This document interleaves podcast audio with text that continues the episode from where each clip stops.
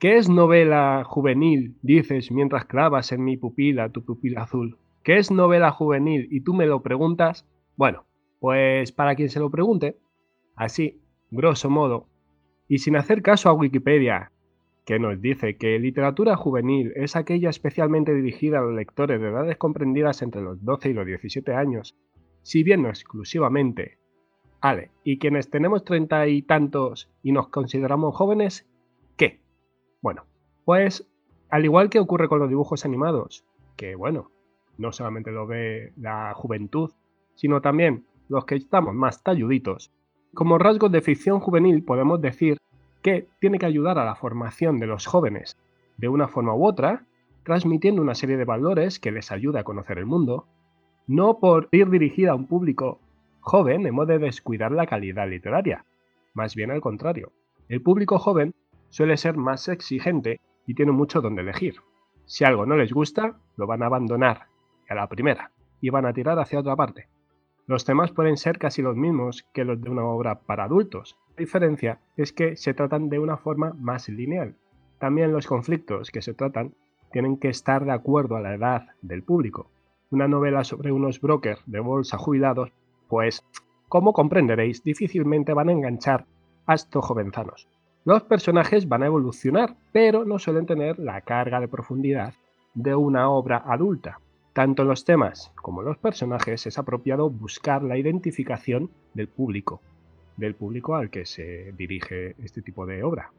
De todos estos puntos, el más importante, al menos para el que habla, es aquella en la que el joven puede identificarse, sentir que se le ofrece algo que le atrapa, o bien porque tiene algo que ver con él o bien porque le ofrece algo que no tiene y está buscando. Así que una vez que queda claro todo esto, una novela juvenil es, por definición, una obra dirigida exclusivamente al público joven. Debemos entender que puede ser que también la siga un público adulto. ¿Y quién no lo va a negar? Yo tengo más de 30 y sigo leyendo, de vez en cuando, sobre todo por, debido a mi profesión, este tipo de literatura. Pero hay muchos compañeros, desgraciadamente de literatura, que abandonan estos códigos por considerarlos inferiores. Otra de las muestras que tenemos que tener para este tipo de, novela es respetar los códigos juveniles. ¿Cuáles son estos? Pues probablemente van a ir variando de una época a otra. Y el autor deberá adaptarse a estos nuevos códigos están más abiertos a la credulidad, a dejarse transportar a mundos inexistentes. Además, en esta etapa vital habrá que abordar el reconocimiento de la sexualidad, por lo que los temas amorosos suelen ser muy bien aceptados. En general, y para ir terminando, los jóvenes crean vínculos sociales fuertes. En esta época se hacen gregarios, crean pandillas y, evidentemente, las historias grupales, las historias de amistad, van a interesarles más, aparte de aquellos temas que roden a los incomprendidos al reconocimiento y a su asentamiento en un lugar del mundo. Por eso, y porque a todos nos interesa la literatura juvenil, al menos de los que formamos parte de este podcast, vamos a hablar en el programa de hoy de la literatura juvenil. Así que abrid vuestra mente a este tipo de literatura y bienvenidos.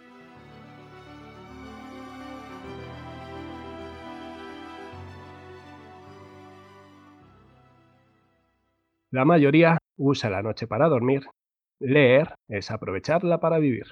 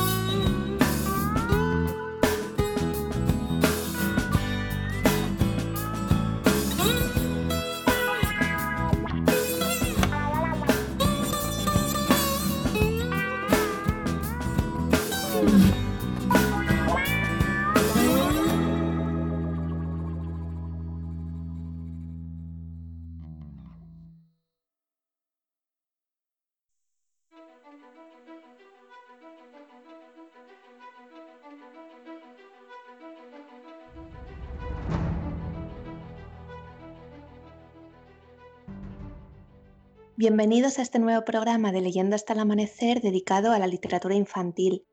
Y para poder hablar sobre ello tenemos no solo a una autora de infantil, sino también a una profesora de instituto, ¿no? De, no sé si es primeros, tercero de eso, ahora nos contará ella. Bienvenida, María Martín. Hola Cristina, buenas tardes. Efectivamente, soy profesora de, secundaria, se dice actualmente, que engloba desde primero de la ESO, digamos, hasta segundo de bachillerato. ¿De qué eres profesora? Soy profesora de inglés. Bueno, inglés es al final una lengua en la que hay que leer. Efectivamente, es una lengua en la que hay grandes dificultades, puesto que lo tienen en su lengua nativa, cuanto es más dificultoso en una lengua que no es eh, la suya de nacimiento. Por ello es una gran lucha que tenemos también a la hora de, que lean libros, que lo puedan entender y que, bueno, que, puedan hablar inglés con, cierta corrección. La verdad que es una batalla bastante complicada que tenemos actualmente. Sobre todo en un momento en el que se quejan muchos profesores de que los chicos de esa edad apenas hablan bien el castellano, ¿no? Efectivamente, los chicos eh, tienen poco interés por la lectura. Yo creo eh, que, se ha perdido realmente en la sociedad actual un poquito la, esencia ¿no? de la lectura, lo que es eh, el leer por puro placer. Casi diría que leen más por imposición que, por gusto. Y así les ocurre que nos llevan a, bueno, pues a veces no comprenden el, significado profundo de, un puñado de letras, de palabras y de oraciones. Y detectamos grandes dificultades en, su comprensión lectora y en escritura como consecuencia de, todo esto. ¿Y qué propondrías eh, tú eh, como profesora, en tu caso, para que los jóvenes cojan hábito o desarrollen ese gusto por la lectura? Hombre, es complicado. Eh, no creas que pudiera ayudarte una, pues, una idea que fuera la, ojalá no tuviéramos ese, milagro. Sigue siendo un gran reto, ¿no? Al que nos enfrentamos los, profesores y los adultos, los padres en general. Hombre, creo que es muy importante que, por supuesto, que, ayudarles a que lean, ¿no? Pero no, no obligarles a leer un libro en concreto, ¿no? ellos tienen que elegir pues ese libro, esa lectura que, más les atraiga, pues por bien una portada, un argumento, una temática, ¿no? Hay un autor que, llamado Daniel Penec que me gustó mucho una vez que dijo que el verbo leer pues no tolera el imperativo y efectivamente también los padres como padres, ¿no? Porque vamos a pensar que, todo esto es un, triángulo, ¿no? Entre profesores, padres, un poco adultos en general. Sería importante marcarles un, un referente paterno, ¿no? Desde pequeños, para iniciarles a la lectura, ¿no? para que accedan como hábito.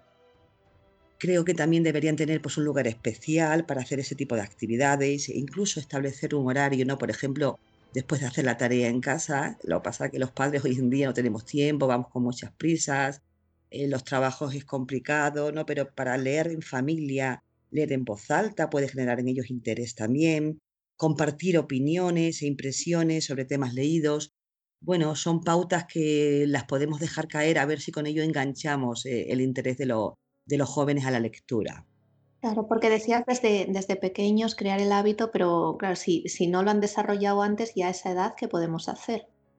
Pues es más complicado, date cuenta que, que, en primaria hay más acompañamiento por parte de padres y de docentes para, para, la lectura, ¿no? Estamos como muy encima de ellos. Pero llega la adolescencia, que es donde yo ya me encuentro, y el joven empieza pues, a ser más autónomo y parece que tiene más interés en, eh, fuera de casa que, en su propio hogar, ¿no? Que esto acompañado de las tecnologías, las redes sociales, videojuegos, películas, pues hace que en los libros. Es complicado. Y también, ¿sabes qué pasa? Sería, sería muy, muy interesante que esos referentes sociales que tienen ellos, por ejemplo, los deportistas, los famosos, porque la verdad no se caracterizan por ser gente muy leída, ¿no? Si de alguna manera pudiéramos introducir estos mundos, ¿no? En, el mundo de ellos, porque tendremos que acercarnos a ello, no podremos, si nos distanciamos sería, sería muy difícil. Entonces, acercarnos a ello, ver pues esas personas o esos, esos pocos que leen, ¿no? Y de alguna manera, pues eh, introducirnos en, esos temas en particulares que les puedan llamar un poquito más la atención. Creo que casi es la única forma, ir, ir detrás de ellos, ¿no? Porque ellos desde luego no, no, van a tener demasiado interés por, por, por, ir detrás de, de nosotros, ¿no? Claro.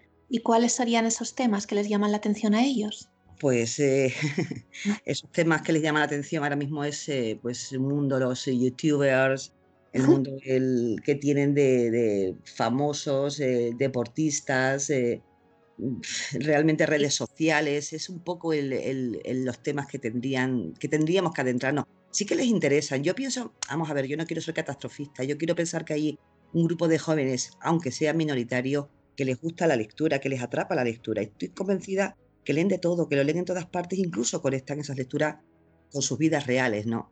Entonces, bueno, pues eh, eh, en los colegios, en los centros, se lee de todo, Cristina. Eh, se lee mm, tanto novela clásica, por ejemplo, Retrato de Dorian Gray, El diario de la Frank, que son clásicos de toda la vida, El Principito, pero también se leen, por ejemplo, temas más actuales y menos clásicos, ¿no? Está, por ejemplo, Bajo la misma estrella, que es un icono entre la vida y la muerte. También, por ejemplo, con La historia interminable, que es un libro muy, muy conocido y muy seguido por, por los jóvenes, ¿no?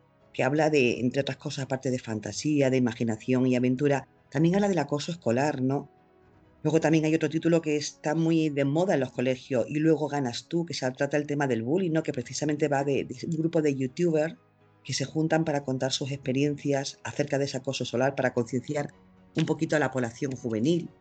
Y por último te quiero citar también el otro libro que lo veo mucho, lo, veo en los jóvenes, ¿no? En, por mis compañeros de literatura, que lo están leyendo, El curioso incidente del perro a medianoche, cuyo protagonista es un niño de 15 años y trata el tema del Asperger, ¿no? Sí. ya sabes que, ellos tienen, por ejemplo, este niño tiene unas habilidades increíbles para, para mates, una memoria fotográfica, es un niño muy inteligente, pero claro, tiene dificultades para entender las relaciones y el comportamiento humano. Y te aseguro que son libros que enganchan desde la primera hasta la última página. Yo me he leído alguno de ellos y, te aseguro, y es bastante, son bastante interesantes. ¿eh?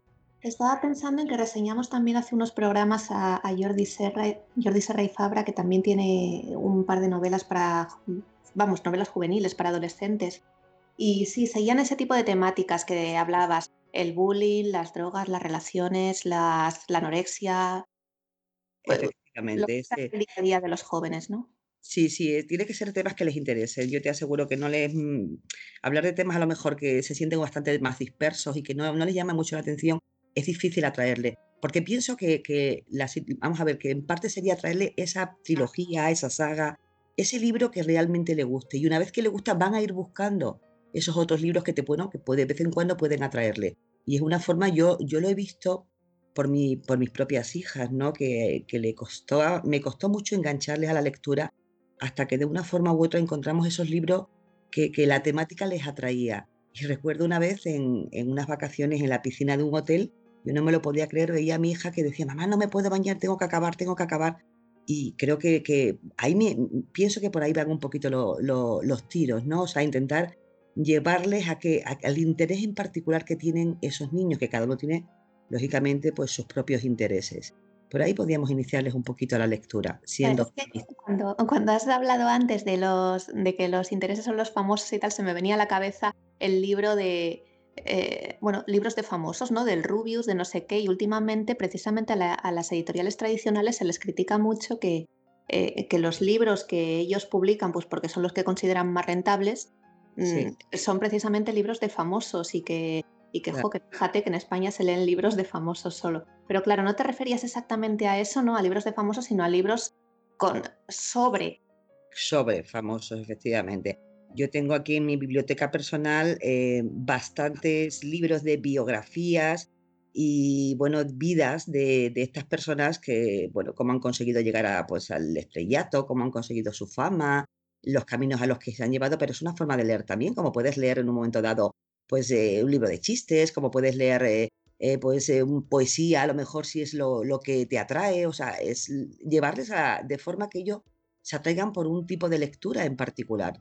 Leer es importante, sea lo que sea. Es que este es un debate interesante. ¿Crees que es mejor eh, leer libros malos que no leer o, es que no existen los libros malos? Mm, por supuesto que es mejor leer libros. Yo no, yo no me atrevo a decir que sean libros buenos o malos. Creo que, que todos los libros te van a traer, te van a, crear una riqueza de, vocabulario, pueden abrir tu, tu, pueden aperturar tu imaginación, pueden ser creativos o pueden desarrollar nuestra memoria.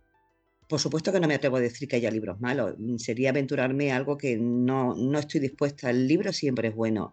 El libro, a lo mejor, hay algunos mm, con un porcentaje mm, eh, que, que en gran medida puede ser más provechoso que otros, pero estoy segura que no hay ningún libro malo, para nada, vamos. Em, bueno, vamos a desvelar a los oyentes que tú y yo estuvimos este, este pasado, esta pasada semana del libro, en abril, en, las jornadas por la literatura infantil y juvenil de Miajadas en Cáceres, ¿verdad? Sí, estuvimos en las octavas jornadas de literatura infantil y juvenil que se desarrollaron en, en Miajadas, en el Palacio del Obispo de Miajadas. ¿Qué tal la experiencia, Cristina? A mí me encantó y además he estado en viajadas otra vez la semana pasada, me ha encantado, en el, mismo sitio además, pero qué cosas más interesantes se dijeron allí, ¿verdad? Porque la literatura infantil, lo que es la, infantil para niños pequeños, está ahora mismo en auge, parece que va cobrando importancia. Nunca se había considerado que eso fuera literatura y ahora parece que está empezando a entrar, pero la literatura juvenil todavía no ha despegado. Efectivamente, yo creo que hay muchos libros para, para niños Quizá pueda ser porque a esas edades es lo que te he comentado antes, los padres estamos muy preocupados, ¿no?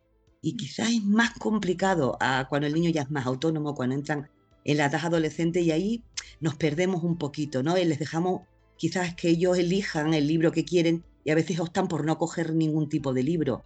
Entonces, deberíamos hacer más hincapié en esa otra edad, porque esa edad todavía el niño ni es adulto para llevar las riendas de su vida, pero tampoco tiene ya que llevar ir de la mano del padre, con lo cual es quizá hay un campo que deberíamos trabajarlo un poquito más para buscar o agrupar eh, esos libros que les puedan llamar la atención o que les puedan interesar. Aparte que creo que es muy difícil escribir para jóvenes, porque estar en la mente del joven eh, debe ser un mundo, es un mundo complicado, ese lenguaje particular que tienen, esas expresiones, lo que hoy les gusta mañana puede dejar de gustarles las modas, eh, eh, los temas van muy rápido, ¿no? Eh, hay temporadas que a lo mejor efectivamente libros de acoso, de bullying, están a la orden del día o quizás por sus propias experiencias tengan interés en leer ese tipo de libro mm, para sentirse ellos un poco apoyados por sus propias experiencias personales, pero a lo mejor de aquí a un tiempo mm, pues tenemos otras circunstancias personales y dejan de tener validez esos libros anteriores, con lo cual eh, va más rápido, evoluciona más y, es más complicado, es bastante más complejo, a mi modo de ver. Claro, porque cuando, a veces podemos caer en la tentación de decir, bueno, como yo también he sido joven, pues voy a intentar acordarme de cómo era yo con, con 13, con 14, con 15 años. Pero claro, cuando yo era joven no se vivía lo mismo que ahora en el 2020 están viviendo los jóvenes, cuando tú eras joven tampoco va, lo que tú decías ahora mismo, ¿no? De generación en generación van cambiando muy rápido las preocupaciones, los problemas y ahora mm, el panorama que tienen los jóvenes, imagino que tú como profesora lo, ves a la orden del día como es. Yo no me atrevo a decir que cuando éramos más jóvenes no existieran los problemas que tenemos ahora. Posiblemente existieran, pero a lo mejor no había, no nos hacíamos eco la sociedad eh, o no éramos tan sensibles a las circunstancias, porque yo recuerdo en mi época de instituto, mm, eh, bueno, pues todos hemos visto alguna vez algún eh, adolescente o algún estudiante, bueno, pues eh, problemas de acoso, con problemas de, de bullying. Yo quiero pensar que sí, pero quizás no nos hacíamos tan... Sí, sí, yo me, me refería más a, pues por ejemplo, ahora está, no es solo el acoso, es el ciberacoso, o hay otros problemas nuevos, vaya. completamente diferente. Nosotros leíamos, acuérdate, de la, esa de los, libros de los, cinco, ¿no? Las aventuras de los cinco. Tenemos como más niños, más infantiles y efectivamente ahora mismo con, eh, ha cambiado el panorama completamente con las tecnologías. Es muy, muy difícil. Además es muy difícil acotarlo, eh, ponerle límites y los problemas, mm, a la vez que ha venido un mundo diferente, apasionante, un mundo nuevo, con muchísima apertura al mundo exterior y a, y a mejorar y a formarnos más, a la vez también ha arrastrado un montón de, problemas que, están aquí y que es difícil para nosotros también acotarle la, pues el, problema, ¿no? Cómo, cómo repercute en la sociedad. Y para mí ahora mismo uno de los grandes problemas que están instalados ahora mismo en los centros educativos es los teléfonos móviles y todo lo que ello conlleva. Es difícil encontrar a un chaval, están prohibidos, ¿no? Ya sabéis que no pueden llevárselos ningún tipo de, celulares, celulares al aula y, todos van cargados con ellos en los recreos, ellos mismos se hablan, se, acosan, suenan los teléfonos, y eso trae pues un mare magnum de problemas mmm, difíciles, muy difícil de, solucionar actualmente. Las situaciones nuevas también para los profesores. Completamente nuevas. Y además, ¿sabes? Te voy a decir, Cristina, el otro día pues he estado leyendo acerca de, bueno, ¿por qué no leen los jóvenes? Bueno, querría apuntar antes que hay veces que el, el chaval que lee, ese que está metido en, su mundo de lectura, que visita las bibliotecas, que puede leer todo tipo de temáticas, eh, se considera un, joven aburrido, un joven sumiso. Y a veces ser amante de los libros puede ser para ellos un problema en la adolescencia. casi sería un poco contrario. Ahora mismo el, niño héroe, el joven mejor es, el que tiene una imagen muy cuidada, que tiene grandes pericias en, la, en las tecnologías. O sea, que es que ha cambiado el panorama completamente. Y, es un gran problema que a veces el profesor no sabemos cómo, cómo acotarlo y cómo, cómo solucionarlo. En, en, una de estas tardes de que, bueno, que te pones a mirar un poco las redes sociales, que te pones a ver el por qué, por qué el joven no le interesa la lectura, me, llamó mucho la atención un, un, estudio que hizo un profesor norteamericano, precisamente para, hablando con ellos, preguntándole cuál era la, la razón real por la que no leían, ¿no? Y la verdad que sus respuestas también eran bastante evidentes, les dejaba bastante en evidencia, ¿no? Las respuestas, para que te hagas una idea, era mm, la primera respuesta que dieron la mayoría de los jóvenes es que están tan pendientes de sus móviles, puesto que leen con el móvil al lado. Están tan pendientes de sus móviles que en cuanto suena el mensaje o un, una pequeña alarma, ya dejan la lectura rápidamente para, para irse a su, a su teléfono porque realmente les importa más. O sea, no, no están motivados. No, mm, otro, otro motivo que se, que se acaducían era que les costaba mantener un, largo periodo de tiempo de, atención, o sea, realmente tienen un, periodo de tiempo de atención muy, muy breve, con lo cual la concentración es escasa. Por supuesto, ya ni te cuento cuando hablaban de las tareas del colegio, que, tienen muchas tareas, que faltan lugares tranquilos en su casa, o las actividades curriculares, extracurriculares y deportivas, en fin. Yo pienso que, es una falta de interés y motivación general que forma parte de esta sociedad pero no solamente en España, es en, pues en general, en, yo creo que en toda Europa, o más a decir, en el mundo. Las tecnologías han traído eh, cosas muy buenas, pero también nos han, nos han desorientado mucho de, de lo que era la actual, anteriormente sentarse y leerse un libro, eh, meterse en una lectura, un argumento. Yo creo que leen un poco al peso, ¿no? O sea, mamá, ya he llegado hasta la página 20, ¿lo puedo dejar? Dicen, ¿cómo que lo puedo dejar? ¿Acaba el capítulo? No. mínimamente acaba el capítulo es que ya me he leído mm, cinco páginas, ¿lo puedo dejar ya? Porque eso es lo que te dicen, o te dicen otras veces, eh, ¿por qué no leéis? Yo, por ejemplo, ahora después de Navidades, lo primero que pregunto, ¿qué habéis hecho? Contarme. A ver, ¿cuánto tiempo habéis invertido en comprar, en hacer compras o en tal? Y voy siempre al tema que quiero ir y en leer. ¿Alguien ha leído? Nadie levanta la mano. No leen. Leen las lecturas obligatorias que mandan en el colegio. ¿Y por qué no leéis? Porque no tienen interés, porque de verdad que, que, que como dicen ellos, la respuesta a veces que te da, si ya leo bastante en el móvil, ¿cómo voy a leer más? ¿Tú sabes lo que yo leo cada día en el móvil, en las redes sociales? Realmente es muy pobre la respuesta y es muy triste. Claro, y además luego eh, la manera de escribir, de leer en las redes sociales... Es eh, catastrófica, vamos. Os ayuda muy poquito. Luego así pasa que cuando tienen que escribir un, examen un poquito más largo de historia, de lengua y literatura, son barbaridades. Eh, escriben pues con los mismos símbolos, de acortar palabras, brevedad, eh, le da igual poner una Q que una K, no sabrían diferenciarla. O sea, verdaderamente es un analfabetismo absoluto en lo que es en, el lenguaje, su lengua propia. Pues fíjate yo, como yo digo, todo esto tradúcemelo al inglés o, a veces es, es, muy, muy complicado. Es, eh, y además que no es un problema que tenga una solución rápida, compleja. O sea, sería para, para trabajar muy concienzudamente con ellos, con los jóvenes, hasta que, bueno, encontrar e-, ese punto medio entre ambas partes. Es que los móviles, las redes sociales han irrumpido de forma tan, tan rápida y tan masiva ¿no? que a lo mejor había que, empezar a regularlos en menores. Sí, ya eh, yo he oído ahora en estas navidades que en Francia ya eh, se va a prohibir el, uso, mm, pero vamos, de, lo que es la, la las nuevas, bueno, los móviles en particular, en todos los centros educativos. Yo realmente tampoco creo que sea nada nuevo porque están prohibidos. O sea, yo cuando leo están prohibidos incluso que se lleven a clase, que se pongan encima de un, de un pupitre, pero no se puede, o sea, realmente no se puede porque el problema está también en las casas. ¿eh?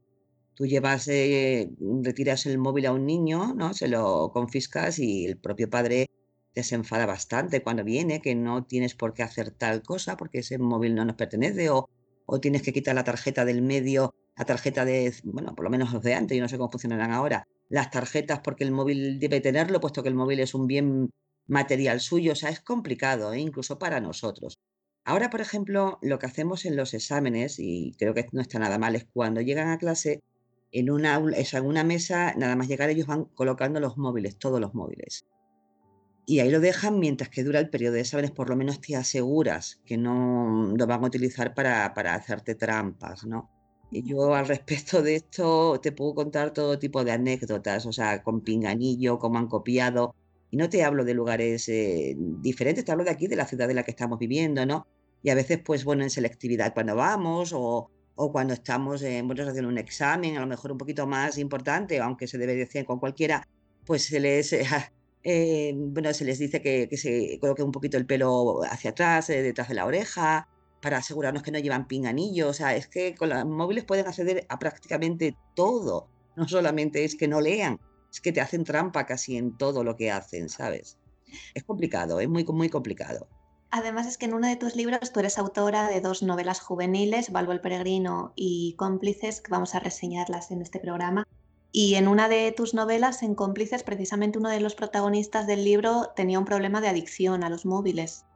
Claro, yo cuando, yo creo que cuando estoy escribiendo eh, pienso en ellos porque en el fondo no puedes, eh, lo llevamos dentro, ¿no? El docente lleva dentro un poquito la profesión y no podemos fácilmente llegar a casa y, y quitarla de encima, colgarla en el perchero. Y es verdad que yo, por ejemplo, en Cómplice, yo me, eh, bueno, el, trata varios temas que son peliagudos.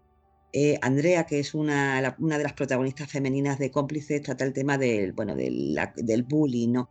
y para mí es fiel reflejo de una alumna que conocí en mis primeros tiempos de la docencia y lo, yo, lo he escrito pensando en ella. Hoy en día es una adulta que además le he regalado el libro precisamente porque yo he recordado muchos momentos que hemos estado las dos en el recreo hablando de su problema cuando a lo mejor ni lo sabían todavía su familia y es un fiel reflejo aquello igual que me pasa con el con la adicción a los móviles que es otro de los temas que aparece en cómplice podría ser cualquiera Cristina podría ser cualquiera de mis alumnos eh, porque yo creo que todos, todos o casi todos tienen un poquito de adicción al móvil. No quiero ser exagerada, no quiero ser catastrofista, pero, pero hay mucha adicción al móvil y pueden ser cualquiera de ellos, efectivamente. Bueno, pues a ver si les toca un poco la fibrita, a ver si al leerlo, cuando lo lean, el libro se va a presentar ahora en, en febrero en, en el centro donde yo trabajo y bueno, pues a ver si al leerlo les toca un poquito la fibrita o hacen un, pensamiento reflexivo y piensan, pues eso me está ocurriendo a mí, a ver cómo puedo yo pues eh, quitarme un poquito de encima y bueno, pues dispersarme de otra manera, tal.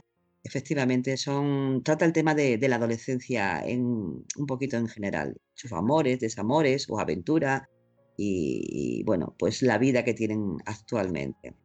Claro, presentas ahora en tu centro Cómplices, que es tu segunda novela, pero la primera, eh, que ya fue publicada hace más de un año, creo recordar, ¿no? Navidades pasadas se hizo un año, se publicó el, 19 y el 20 de, diciembre pasado, lo publicamos tanto en mi centro educativo, en el IES Ágora de aquí de Cáceres, y posteriormente en la Biblioteca Pública de la misma ciudad.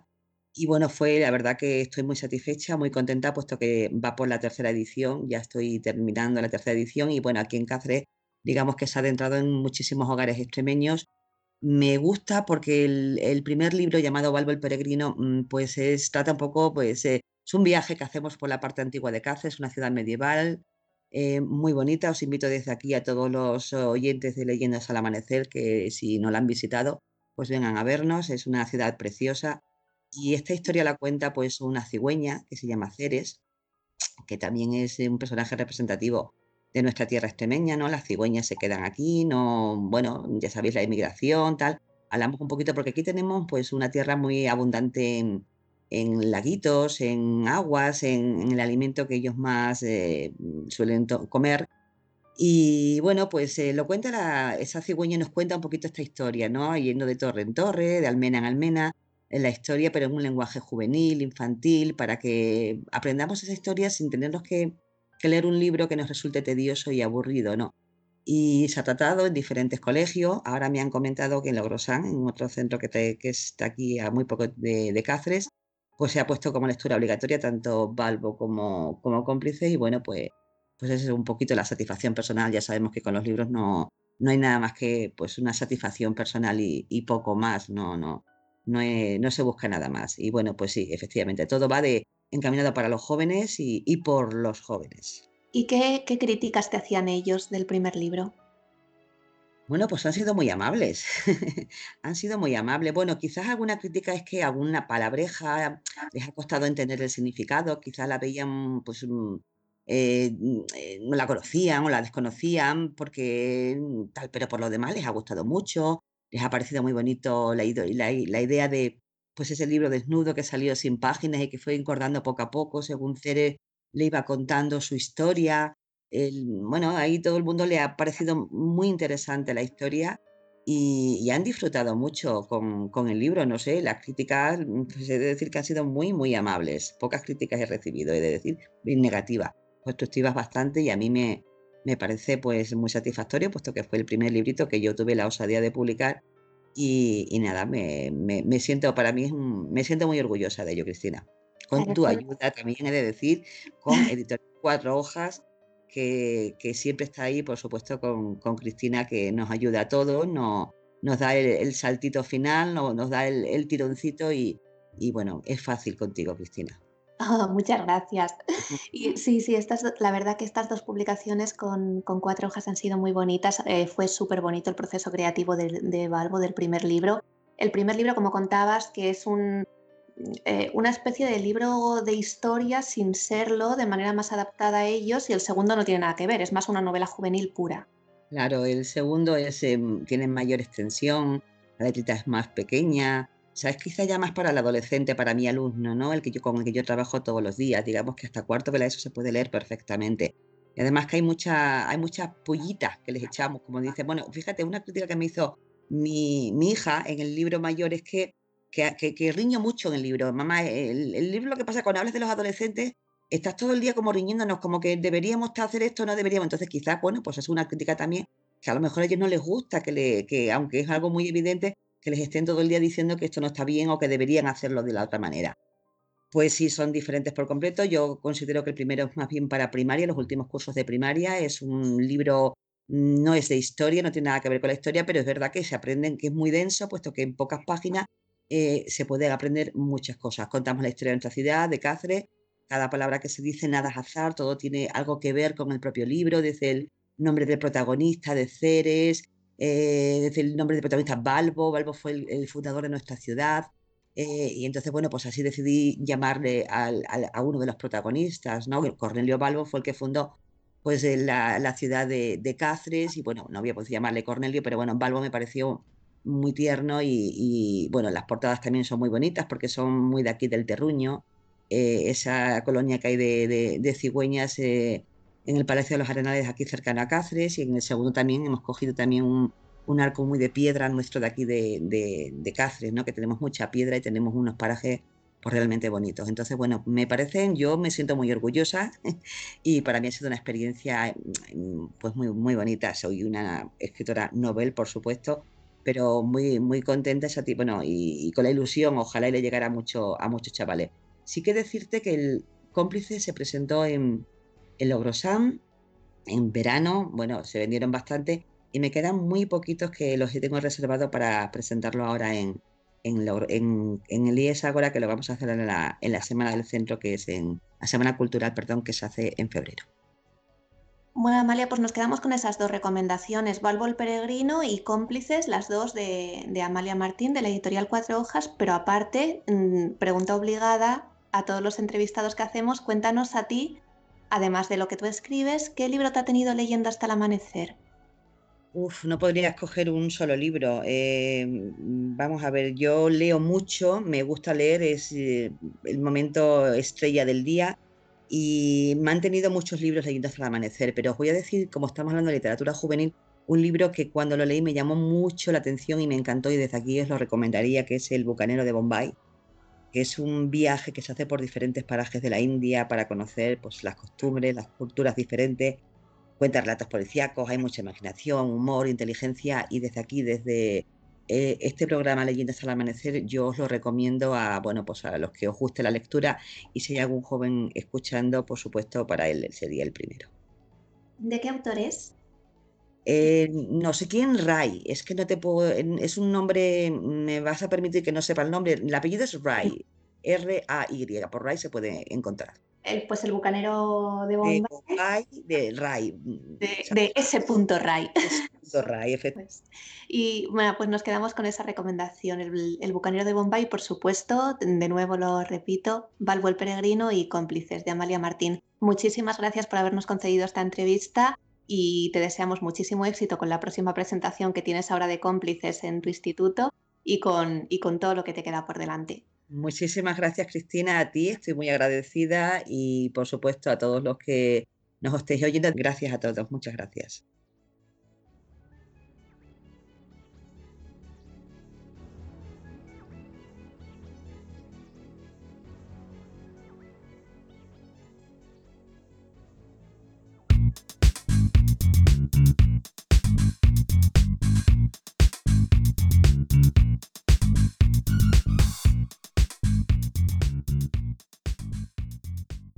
Esta noche, como viene siendo costumbre, a mí me vuelven a sangrar los ojos. Hoy os quiero hablar de algo diferente, no solo de cómo la humanidad se va al carajo, en términos gramaticales y de estilo, pero sí que voy a hacer un par de incisos, porque esto que estoy diciendo me recuerda a cómo estamos perdiendo el uso del usted en situaciones cotidianas. Que no es que yo espere que me traten de usted, entiéndanme ustedes, porque no tengo ni 30 y lo de señora todavía duele. Pero sí que espero buenas maneras y modales cuando no me conoces de absolutamente nada, entonces no me llames corazón, no eres mi abuela, ¿vale?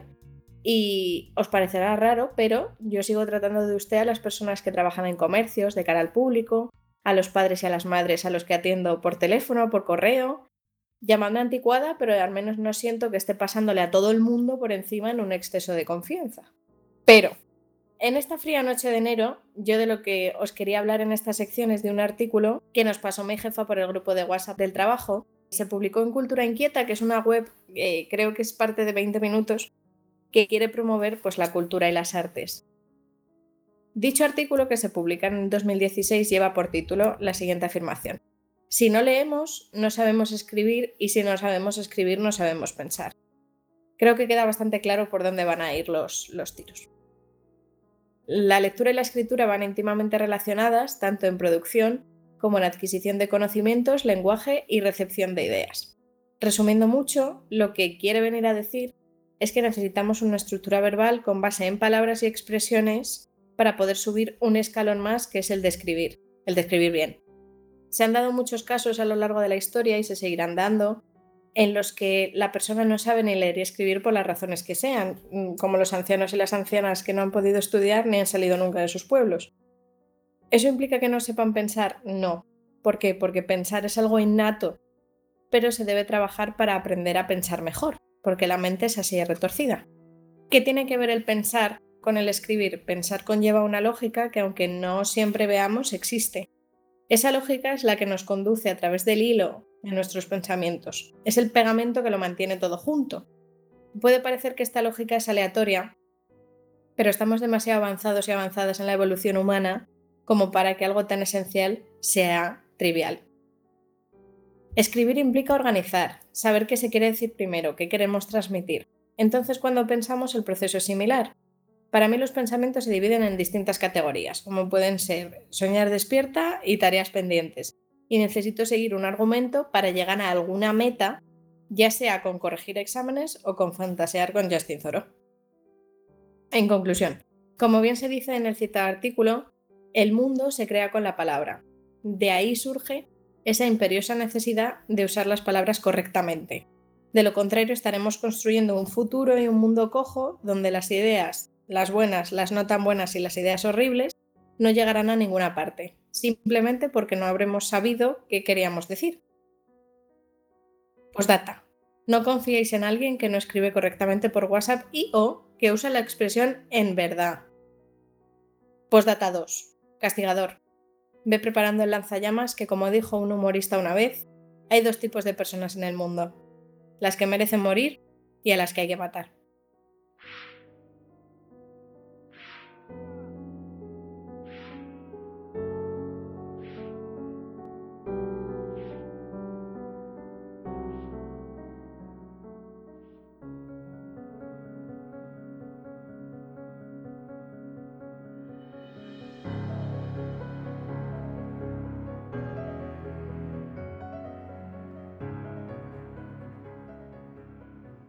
Buenas noches y bienvenidos a unos eh, libros de la semana más. Tenemos recomendaciones frescas, eh, jóvenes, como la noche misma, que estamos acostumbrados. Y estamos aquí los de siempre, así que buenas noches, Jonathan, ¿qué tal? Hola, buenas noches. Un poco heladillo de frío, pero bueno, aquí seguimos. Es lo que tiene el invierno. por, desgracia. buenas noches, Chris, ¿qué tal? Buenas noches. Yo no estoy un poco heladilla, yo estoy muy, muy heladilla. Hay grados. sí, sí. Buenas noches, Marina, ¿qué tal? Oh, buenas noches, chicos. Pues aquí un frío que pela. Sí, sí, estamos todos un poco congelados. y yo que soy Dani, ya nos conocéis a estas alturas. Y bueno, pues voy a empezar yo. Y yo para, para hoy os traigo un libro pues que lleva algo así como que 20 años en mi biblioteca.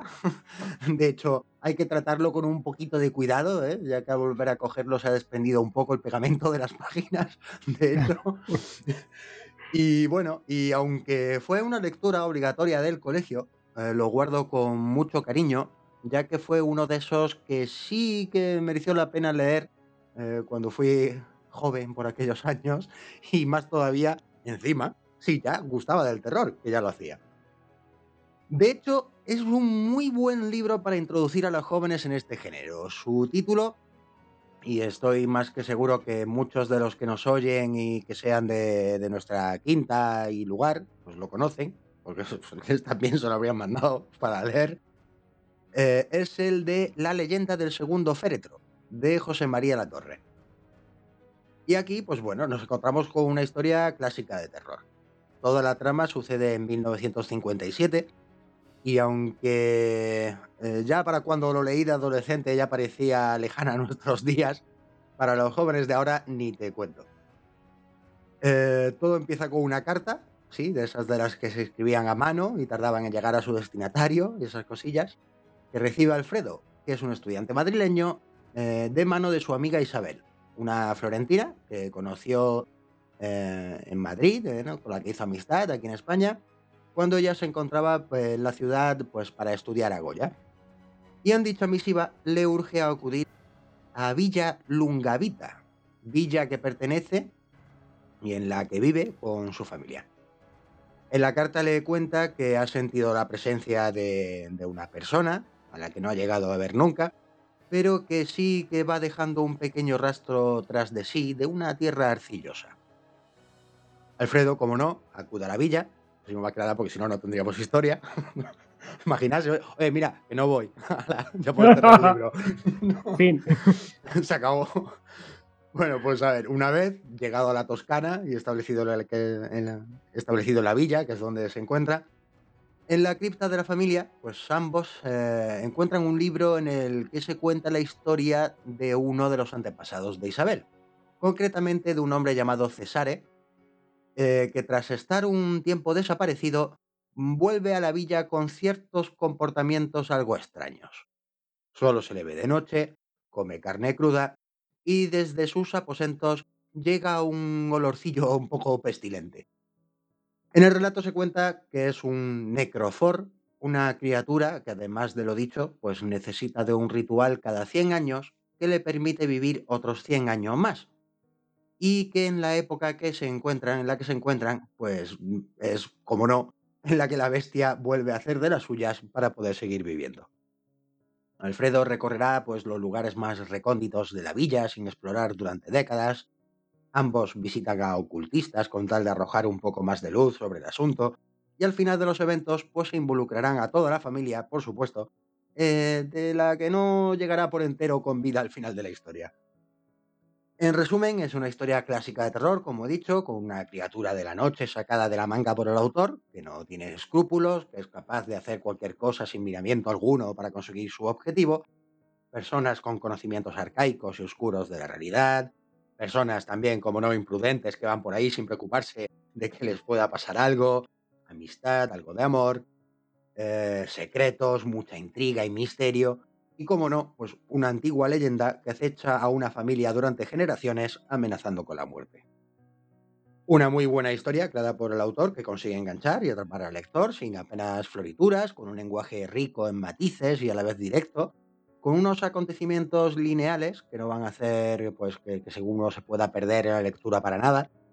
Y pues lo dicho, es una historia además completamente redonda, con un final satisfactorio, que hace de esta novela, como ya he dicho, una maravillosa obra para introducirse en el terror. De José María Latorre Fortuño, eh, comentar que nos dejó el 14 de noviembre de 2014. Fue reconocido autor de guiones para televisión, eh, crítico cinematográfico y escritor de terror y suspense. En muchas ocasiones con un tinte gótico, eh, nada más y nada menos que más de 30 obras en su, en su currículo, que tienen un estilo sobrio, lenguaje cuidado y conciso, y aquí voy a coger una maravillosa frase prestada de la Wikipedia que lo describe a la perfección, que utiliza para crear ambientes opresivos en los que ningún detalle sobra. Todo esto pues le llevó a conseguir varios premios nacionales, como uno de nuestros autores patrios que, merece muchísimo la pena leer. Así que ya sabéis, aprovechad, si no os habéis adentrado aún, no sabéis cómo introducir a vuestros hijos, vecinos, etcétera, aquí os dejo un muy buen título para comenzar. La leyenda del segundo féretro, autor José María Latorre. ¿Cómo mola la, literatura de terror eh, para los jóvenes? Les ah, Mucho. mucho. Además, acostumbrados a la lectura obligatoria que teníamos, esto fue como un soplo de aire fresco. Es decir, ay, cómo mola esto, esto mola más, esto sí. Hombre. Bueno, lo mío no tiene nada que ver. a ver qué os parece. Yo esta vez he dudado, ¿eh? Porque, bueno, me venían a la cabeza muchos autores muy buenos de literatura juvenil, pues, no sé, el profesor Juanmi Márquez, eh, la gran Nuria Ponce, mm. Lola Yatas, a quien ya conocéis, pero bueno, me he quedado con Amalia Martín y su libro Valvo el Peregrino por motivos sentimentales. es un libro que habla de la ciudad de Cáceres, ciudad en la que he vivido 20 años y donde nacieron mis dos hijos. Y bueno, por cierto, aprovecho para mandar un abrazo a las matronas que me asistieron en, mi segundo embarazo y una pata en el culo a las del primero. Ahí queda eso. Ahí queda eso. Bueno, pues decía que Balbo el Peregrino es un libro sobre Cáceres, pero no es exactamente un libro de historia ni de geografía, pero sí que da mucha información sobre la ciudad, entreverada dentro de su argumento principal. Bueno, sabemos que las cigüeñas son un símbolo de la ciudad de Cáceres, y en este caso la, la protagonista del libro es la cigüeña Ceres, que le va contando la historia de la ciudad a Balbo, que es un libro sin páginas que poco a poco se va llenando con toda la información que le va dando su amiga, con sus saberes y se va haciendo cada vez más cortito.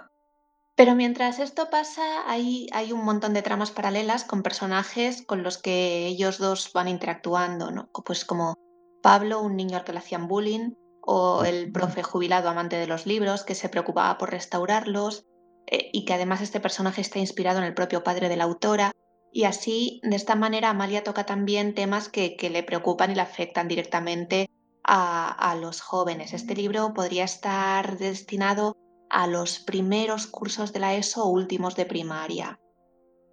Bueno, entonces, Balbo no es Balbo el peregrino, no es una novela juvenil al uso, ¿no? En el sentido de que es la típica novela en la que hablamos del instituto, de grupos de amigos, de amores, de, de los problemas más típicos que se dan entre los jóvenes, sino una novela que habla de, Cáceres, de la historia y de la ciudad y de la idiosincrasia de Cáceres, pero con un planteamiento, con un lenguaje y con una estética pensada en, ellos, en los jóvenes. Porque cuando ves el libro, no solo llama la atención la historia, sino también hemos cuidado, digamos, la metaliteratura, ¿no? por llamarlo de alguna manera. Es que dentro del libro hay caligramas, pues por ejemplo, el crotorio de la cigüeña que son las sílabas, el cro, cro, cro, cro, cro, van cayendo por la página. Hay grupos de palabras destacados en diferentes tipografías para trabajar el, vocabulario, las familias de palabras, ¿no? Por ejemplo, las que se refieren a la ciudad de Cáceres están con una tipografía diferente, pues Cáceres, Torre, Almenas, Aljibe, esas cosas, ¿no? Las que se refieren a la geografía de otra manera, pues como encinas, jaras, eh, bolos graníticos, eh, las que se refieren a los libros con otra distinta, pues como Lomo, Páginas 23 de abril, eh, y las que se refieren a las cigüeñas, otra pues como eso, Crotoreo, Cigoñino, estas cosas. Así que bueno, en conjunto, Valvo el Peregrino tiene muchas cosas interesantes que ofrecer a los jóvenes y es una manera además muy bonita de conocer una ciudad con tanto que contar como Cáceres, no solo para los jóvenes, aunque esté eh, pensado un poco para ellos, sino también para los mayores. Y esta es mi recomendación de hoy. Toma ya. Mola porque por lo que has dicho, yo tengo, a ver, yo tengo problemas. Para... sí, tengo problemas a la hora de... La Sí, muchos. Pero esto, esto no es el programa. Eh, para, las, para las lecturas del año. A ver, llamarlas obligatorias es demasiado tal, porque cada curso es distinto cada, y, engancharlos a la lectura es un suplicio, tanto para ellos como para mí. Que mm. no hay forma de engancharlos a leer nada. nada que tenga más de una página. Entonces esto, bueno, para lo, sobre todo con lo de primer ciclo, con lo que has dicho, pero por lo que, la, por lo que has dicho, por la, temática, por la forma, por la metaliteratura que dices, me la voy a apuntar. Claro, no se, no se, hace monótono, como vas viendo en cada página. Además es un libro ilustrado, que no lo he dicho, mm. por Paula Hurtado que lo tenía por aquí apuntado, sí, lo estaba consultando, Paula Hurtado, que es además una, una niña de la ESO a la que la propia autora da clases. Anda, toma ya. Está bien, está bien. es un libro muy pues cuidado, ¿no? Por lo que. ¿Cómo os curráis? De verdad. Pues sí, ¿para qué te voy a decir lo contrario? Nos lo curramos mucho en la editorial Cuatro Hojas. Totalmente, vamos. Ay. Bueno, pues yo eh, Además es que este programa me viene que ni al pelo, por lo que he dicho antes, de que no engancho a los chavales. Y este año me he propuesto a ver si con el libro del que os voy a hablar los puedo enganchar y por lo menos tocarles la fibra mm. de, oye, pues hay un tipo de literatura que a lo mejor por ahí puedo empezar a leer, ¿sabes? Eh, entonces, bueno, yo os voy a hablar de La Edad de la Ira, de Fernando J. López, que, bueno, es un autor del que ya hablé en otra ocasión. Eh, no sé si recordáis el Dilo en voz alta. Y es el mismo autor. Eh, este es una obra mucho más seria, mucho más seria, digamos, mucho más profunda y que enlaza con los alumnos, ya que ellos son el centro de la historia. Os leo la sinopsis. Los medios condenan a Marcos seguida, son más rápidos en su sentencia que la propia justicia, y le cambian el nombre en cuanto la noticia llega a las redacciones.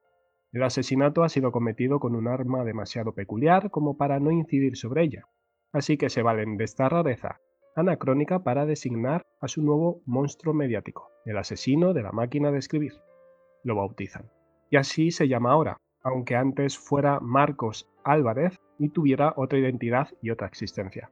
Pero según la prensa, decidió tirarlo todo por la borda, nombre, vida e identidad, cuando mató a su padre y atacó con saña a uno de sus hermanos.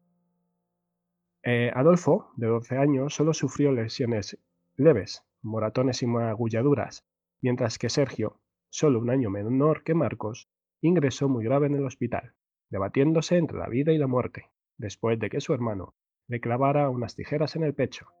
Ignacio, de 19, fue quien descubrió lo sucedido y llamó al policía, aunque Marcos todavía tuvo tiempo para lanzarse sobre él y hacerle un profundo corte en el brazo derecho.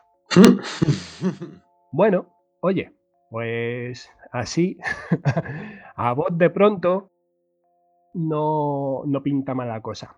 Claro, la cuestión es si ahondamos en la investigación nos encontramos con que el crimen de Marcos no es un suceso aislado. Demasiados casos en los últimos años de menores envueltos en situaciones de extrema violencia, bullying, acosos cibernéticos, ataques racistas, zapicheos con drogas, vídeos en YouTube con humillaciones a profesores, docentes deprimidos, fracaso escolar. La culpa es de los adolescentes, de sus profesores, de sus padres. ¿Hay en verdad culpables o somos todos víctimas? Un periodista en este caso uno de los protagonistas del libro, impulsado por estos interrogantes, decide adentrarse en el entorno del asesino. ¿Qué sucedió el día del crimen? ¿Cómo fue la semana anterior a los hechos?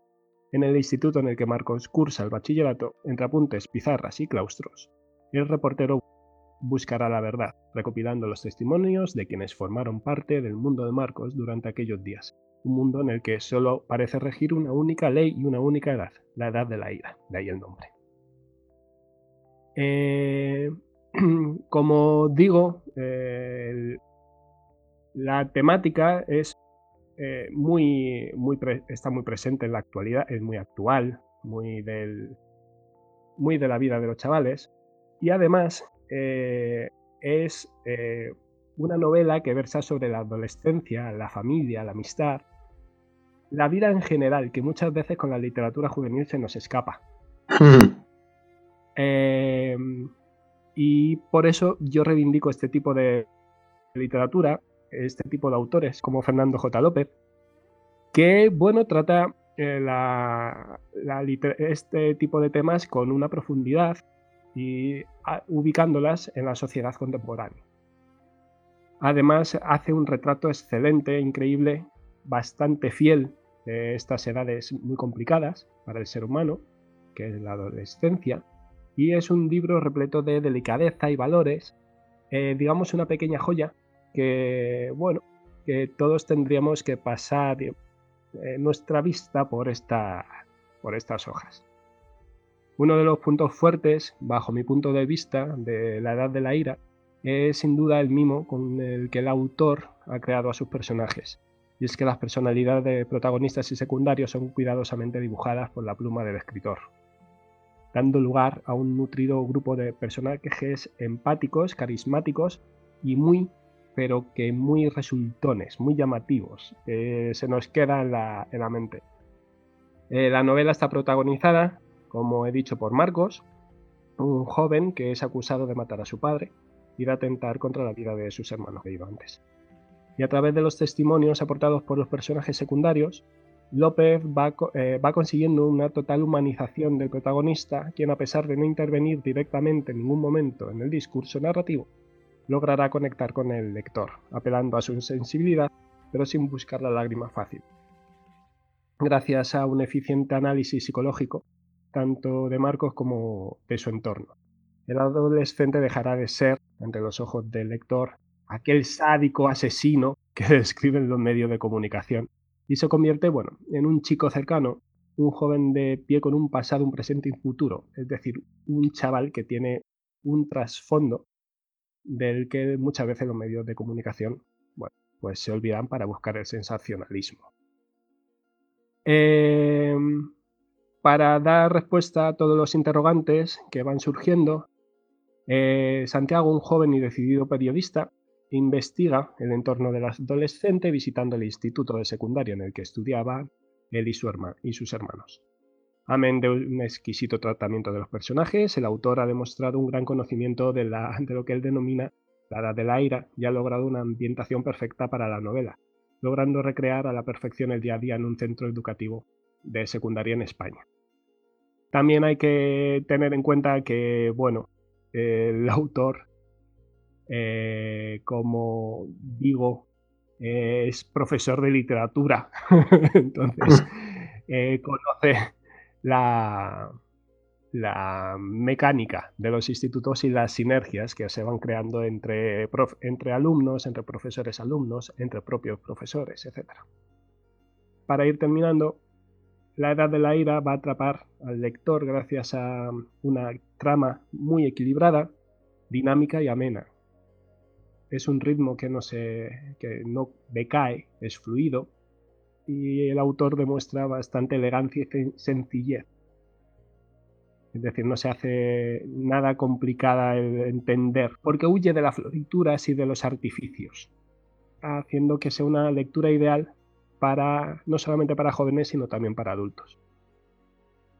Eh, bueno, del autor, para quien no lo conozca, nació en Barcelona en, en 1977, es novelista, dramaturgo, bloguero, eh, por ejemplo, alguna, algún blog que, hay que visitar, eh, Olivetti 46 o eso de la ESO, y, como he dicho, profesor de literatura.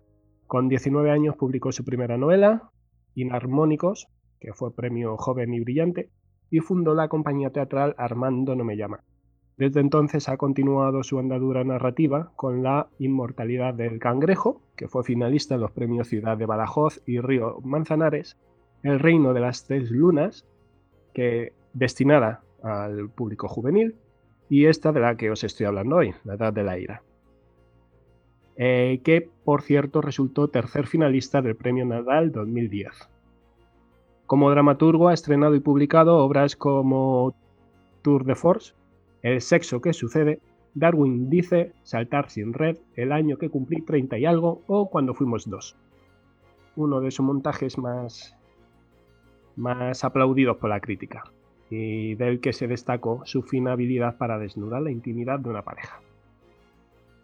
Por lo que, así termino, eh, os recomiendo que echéis un ojo a eh, La Edad de la Ira de Fernando J. López. ¿Has probado ya esta novela con los chavales? Eh, lo estoy en ello.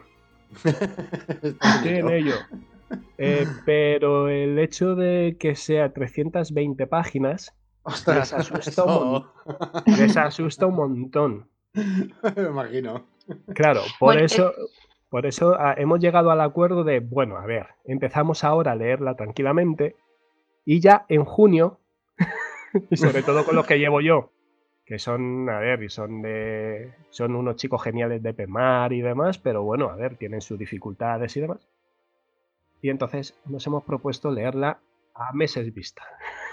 Bueno, sí, con tranquilidad, ¿eh? sí, sí. Que cuando Eso iba a decir, porque para un trimestre, con la cantidad de deberes que tienen los pobres. No, no, no, no es. No, a ver, además, por el tema que toca y demás, les, yo creo que, yo creo, eh, es el primer año que lo que la cojo para ver cómo se lee de una sentada, porque está muy bien escrita, sin ningún tipo de, como digo, atrae y engancha, pero claro, no sé cómo van a reaccionar con este tipo, con esta novela.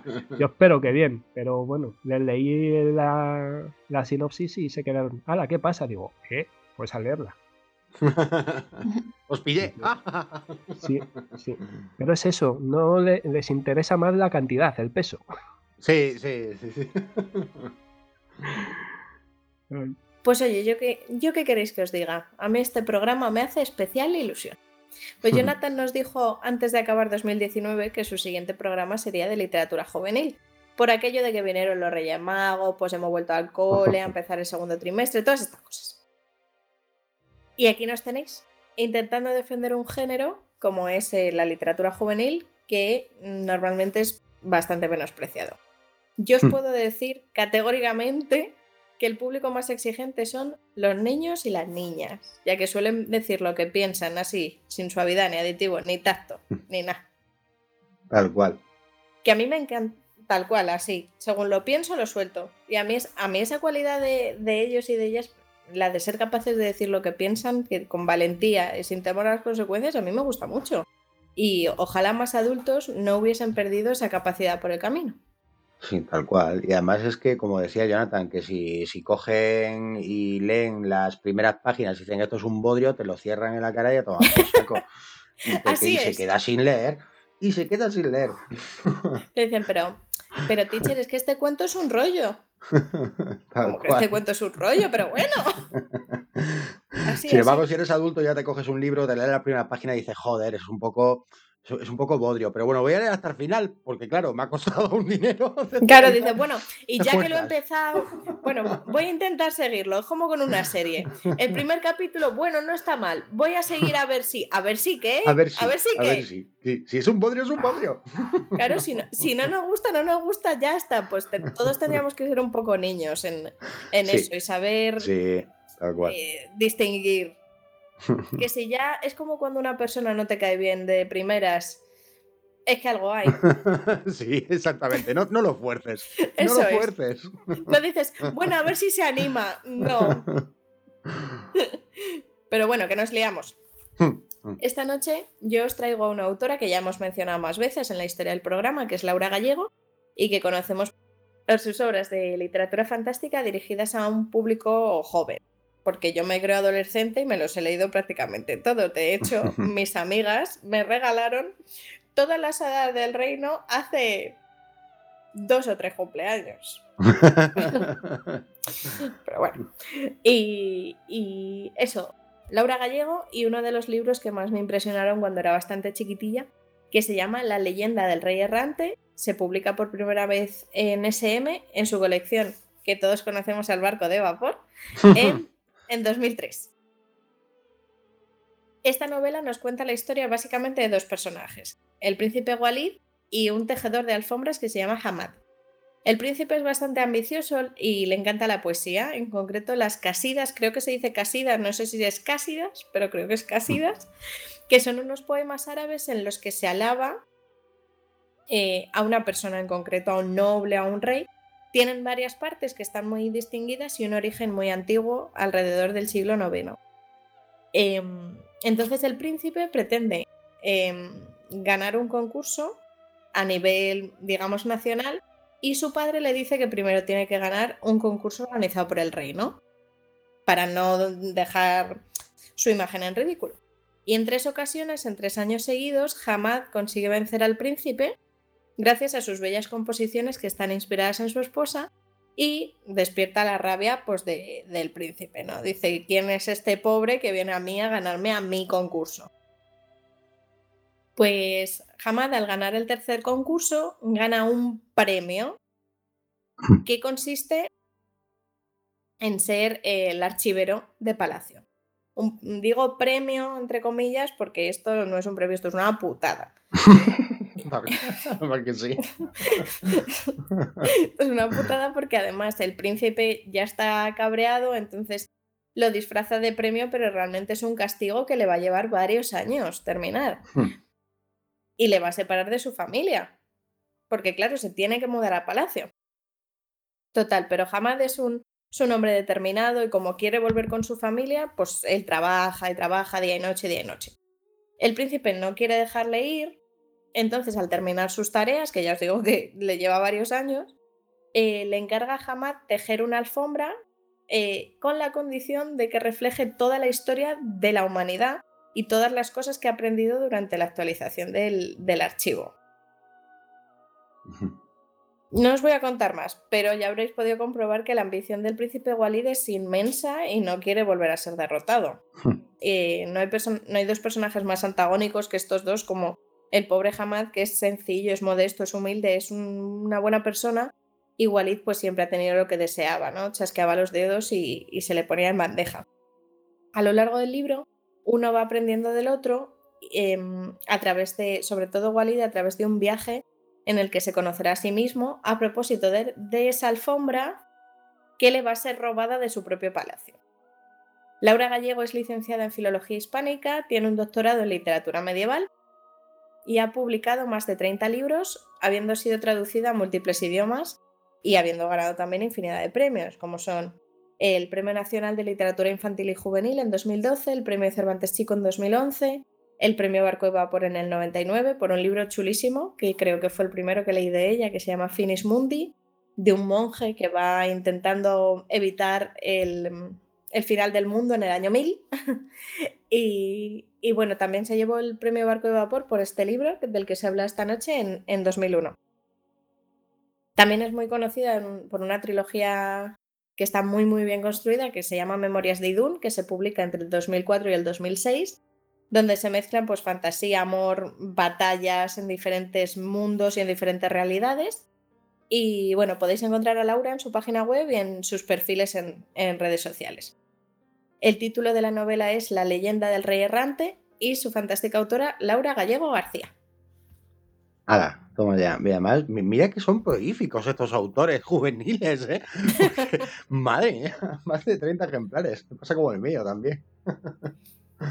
no, tienen un tirón. Además que sí, sí, y, capacidad, porque ya te digo, por ejemplo, la trilogía, que son en tres años diferentes y son unos libros de 500 y pico páginas, ¿eh? que no es una cosa... Sí, sí, vamos, eh, escritora en este caso a tiempo completo. Ya te digo. si no es imposible. Ella tenía ilusiones en su momento de ser profesora en la universidad pero se dio cuenta que si se quería dedicar a escribir, escribir era mm, siempre. Así que... Sí, sí, sí, desde luego. Pues hasta aquí hemos llegado con los libros de la semana, pero no os vayáis, que seguimos.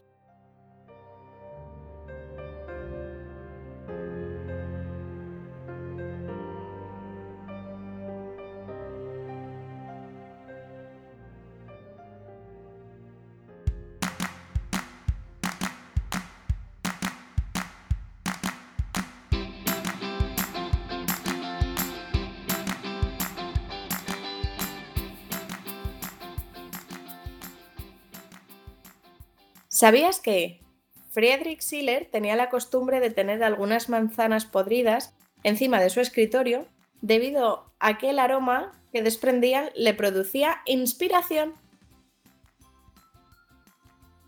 Scott Fitzgerald reconoció que el alcohol le venía muy bien a la hora de escribir con la siguiente afirmación. Cualquier cosa en exceso es mala, pero demasiado champán es justamente buena. Hace dos años me di cuenta que cuando paré de tomar durante más o menos tres semanas, inmediatamente me salieron ojeras, estaba apático y no tenía ganas de trabajar.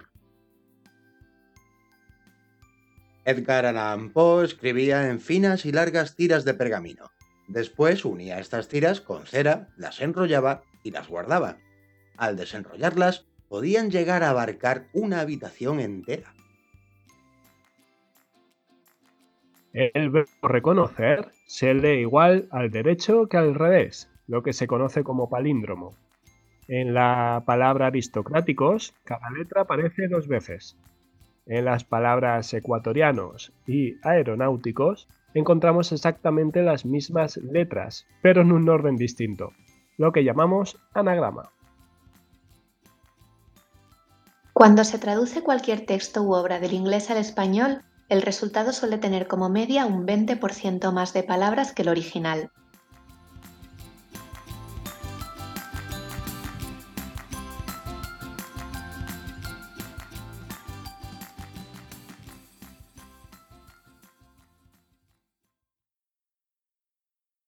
Cerramos el programa número 132 con un relato que hemos escrito entre todos los miembros del programa de Leyenda hasta el Amanecer que lleva por título La caseta. Que lo disfrutéis.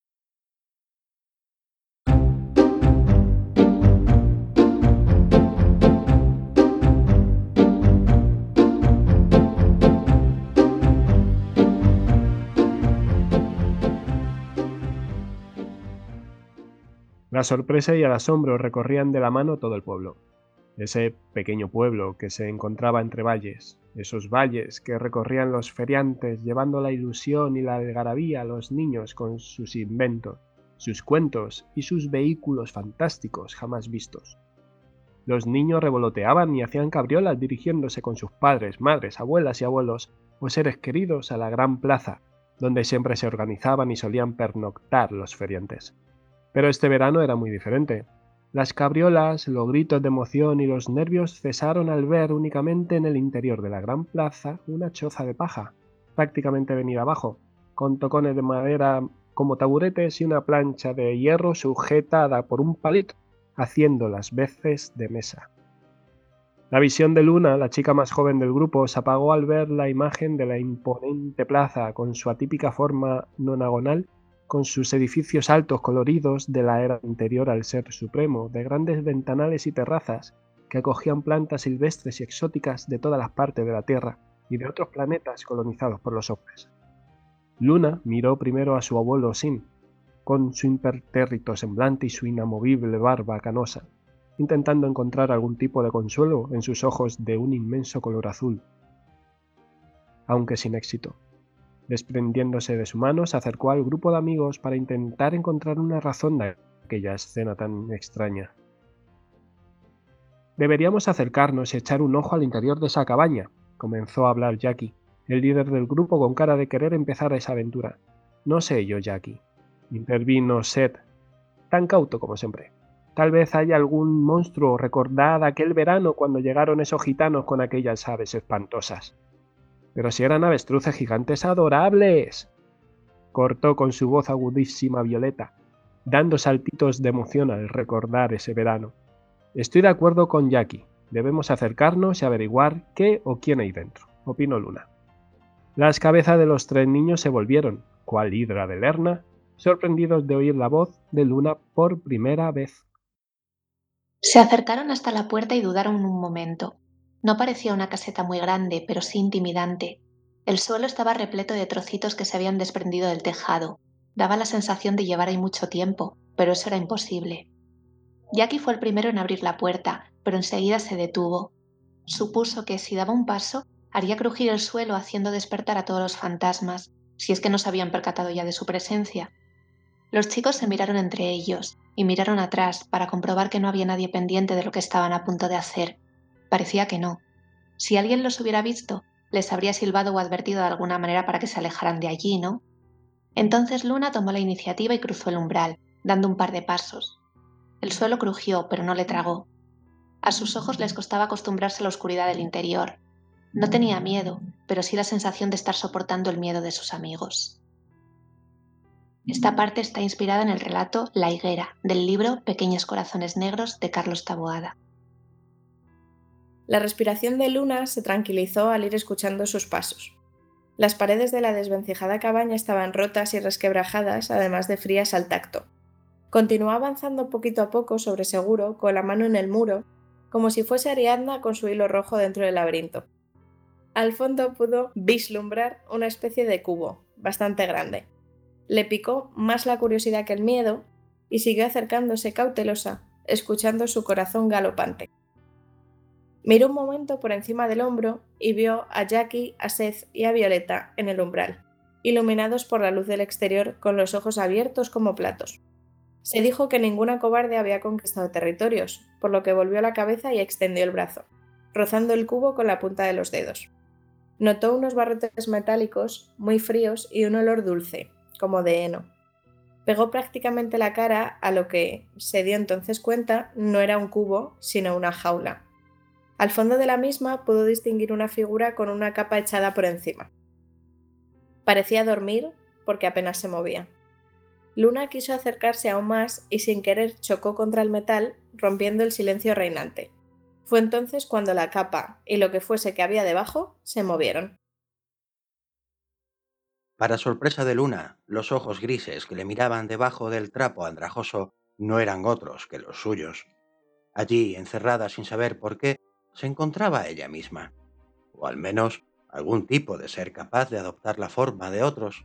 Pero, ¿por qué ella? En la sala no era desde luego la única presente. Claro que sí, soy la única que se ha atrevido a avanzar tanto. Se dijo mientras echaba un ligero vistazo a su espalda, donde aún se encontraban sus amigos, estupefactos, con la boca abierta de par en par. ¿Estás loca? ¿Es que ya no te acuerdas de lo que le pasó a Iris? Seth no tardó en expresar su pavor cuando observó que Luna alargaba el brazo hacia su enjaulada copia. ¿Iris? ¿Quién es Iris? preguntó extrañada Violeta. Era una chica que estaba antes de que tú llegaras al grupo, respondió Jackie, cabizbajo. ¿Era? volvió a preguntar Violeta, aún más nerviosa que antes y con la voz aún más aguda que de costumbre. Pues eso, era, afirmó Seth, con un escalofrío que le recorrió todo el cuerpo. El otro ser sonrió a Luna y comenzó a alargar también el brazo hacia ella, con una sonrisa pícara en el rostro. Ambas manos se encontraban a un palmo de distancia, a cada segundo más cerca. Ya casi se rozaban. El abuelo Sin, que desde las sombras observaba todo sin intención alguna de intervenir, salió por donde entró dejando los chicos a su suerte. Al fin y al cabo, toda acción tiene su consecuencia y debían afrontarla para pasar el ritual de madurez, como todos. Estaban a punto de conocer la que tocaba en aquella aventura. El contacto era inminente, cuestión de milésimas de segundo cuando... Luna, a cenar. La voz retumbó en toda la estancia. Venga ya, no puedes hacernos esto. Otra semana igual hasta que podamos saber qué pasa ahora. Lo siento, chicos, mañana es lunes y toca colegios y no voy ya, me quedo una semana sin red virtual y no es cuestión. Siempre nos haces lo mismo. Cuando más interesante está la cosa, te tienes que ir. Joder, ¿qué quieres yo que le haga? No tengo culpa de que mis padres no sean tan guays como los vuestros. El sonido de desconexión automática y la consiguiente desaparición de Luna dejó claro al grupo que la partida no continuaría por aquel día. Un mensaje apareció ante las narices de todos. Integrante del grupo faltante, saliendo del juego en 3, 2, 1. Las pantallas se volvieron negras. No obstante, no se marcharon sin despedirse por el chat de voz hasta el día siguiente.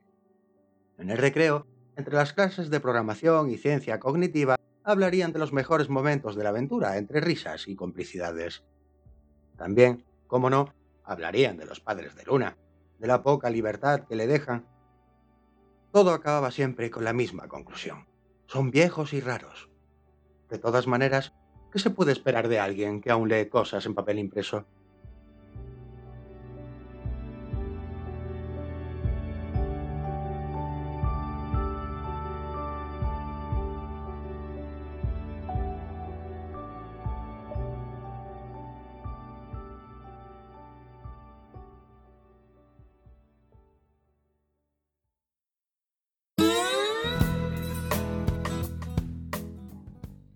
Jóvenes y amor, jóvenes y sexo, jóvenes y drogas. La literatura juvenil es mucho más que eso. Reducirlo a estos parámetros es reducirlo a un absurdo literario muy poco creíble, ¿no es verdad? Es una gran posibilidad de crear y posibilitar mundos geniales y hacerles vivir aventuras y vidas paralelas a estos jóvenes lectores que se inician en la lectura. ¿Y vosotros, queridos oyentes? ¿Qué lecturas juveniles habéis leído? Y cuál recomendaríais. Contádnoslo en nuestra web leyendohastalamanecer.com y en nuestras redes sociales Facebook y Twitter.